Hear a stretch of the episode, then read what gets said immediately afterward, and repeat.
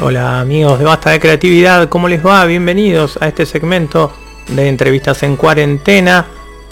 Este segmento que estamos haciendo lo pueden escuchar en los posteos que hacemos en Instagram TV, en nuestro portal hay un link donde en Épica Rock Radio estamos reproduciendo programas ya emitidos de temporadas pasadas, también este tipo de entrevistas. En el día de hoy el invitado es Panchito Villa. Vamos a ver cómo el amigo Panchito está pasando esta cuarentena. La idea es estar conectados, saber eh, un poco cada uno cómo, cómo la va pasando y entre todos ir, eh, llevándola lo mejor posible. Así que esa es la, la invitación para hoy. Sean ustedes muy pero muy bienvenidos. Vamos a escuchar a Panchito a ver qué nos dice. Hola Guille, hola chicos, chiques. Eh, nada, gracias por invitarme a ser parte de este segmento, en este contexto. Qué gracioso. La verdad que me arrepintaba volver a la radio, pero, pero se complicó. que me han escrito, eh, creo que la semana anterior a, que dictaron la cuarentena, o esa misma semana. Bueno, vamos con esto. Bueno, comenzamos con las preguntas para Panchito.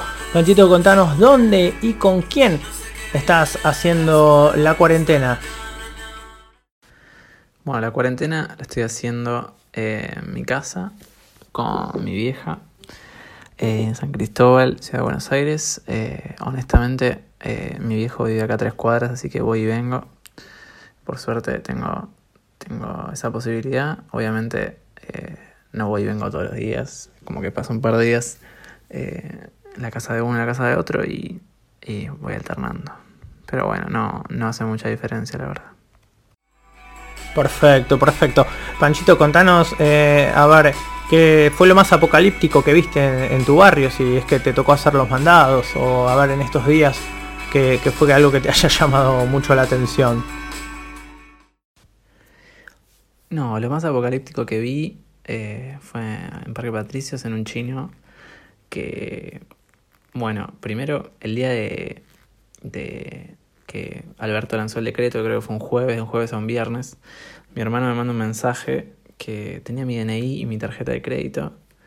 Y nada, o sea, se iba a quedar con él toda la cuarentena, mi DNI. Así que fui en auto volando, la gente cruzando en rojo, como ya, o sea, dos horas antes de que se cumpla la, la cuarentena obligatoria. Y nada, creo que, creo que fue ese día que fui a Parque Patricios y vi un chino el famoso con, con el papel film, ahí viste que no, no te da la mano, nada, como que está ahí resguardado, me, causó mucha gracia.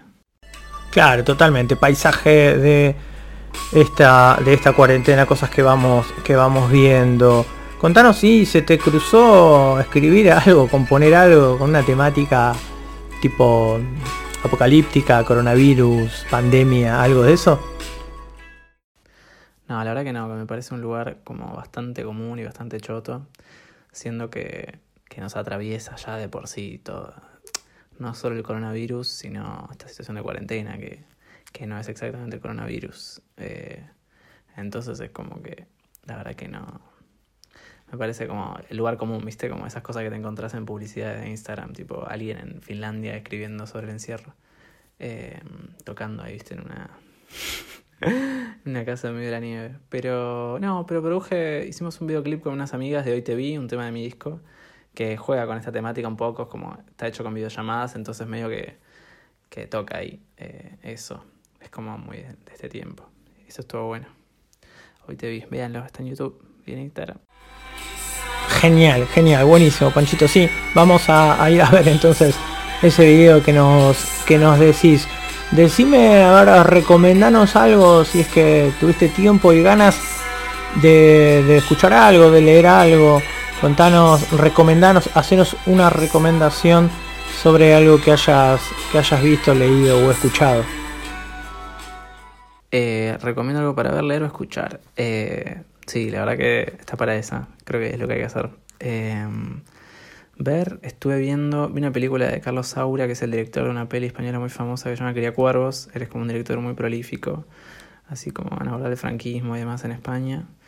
Eh, vi una peli muy linda que se llama La Prima Angélica, la verdad que es muy linda, muy dura, muy, muy preciosa. Eh, empecé a ver Community, eh, estuve viendo pelis de Wes Anderson, pero bueno, hay como demasiadas recomendaciones. También escuché a Martín Buscaglia, el cantante uruguayo que recomendaba, es verdad. Es como un tiempo para, para escuchar discos enteros, es como re lindo eso. Un refugio para los que, que nos gusta hacer eso.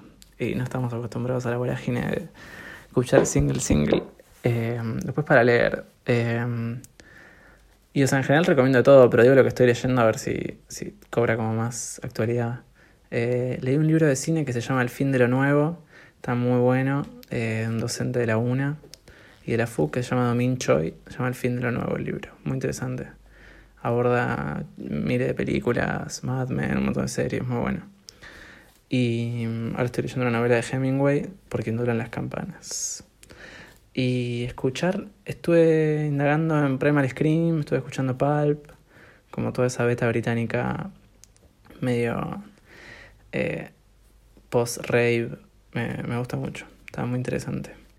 Pero bueno, también recomiendo, de acá salió un tema de Laura Morgado con Juana Rosas, que salió por Heiser, que se llama Ebria del Aire, impecable.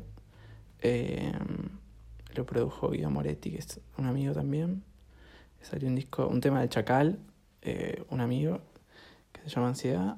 Eh, ¿Qué más? Bueno, creo que salieron más cosas, pero no me acuerdo.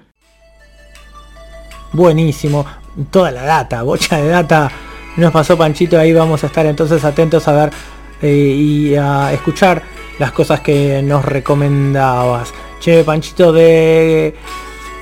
A ver, de en preocupación por, por la pandemia, ¿cómo, ¿cómo venís del 1 al 10? ¿Cómo viene tu nivel de preocupación? Contanos. Y la verdad que me siento bastante aburguesado, pero yo estoy bastante, este es como mi reinado este, como que estoy muy cómodo. Eh, sé que es un privilegio también eh, aguardar todo esto de una situación, un lugar tan sereno y tan cómodo, pero, pero la verdad es que, que me gusta esta idea de postergar el mundo eh, y la vida, como que la UBA sacó poco un comunicado eh, donde contaban que el ciclo lectivo como que se corría a, a julio, entonces el verano iba a haber clases, como re loco, como que literal una pausa y están como corriendo eh, los años. Eh, pero nada, o sea, me pone, me pone bajón. Eh, hoy hablaba con esto, de esto con una amiga.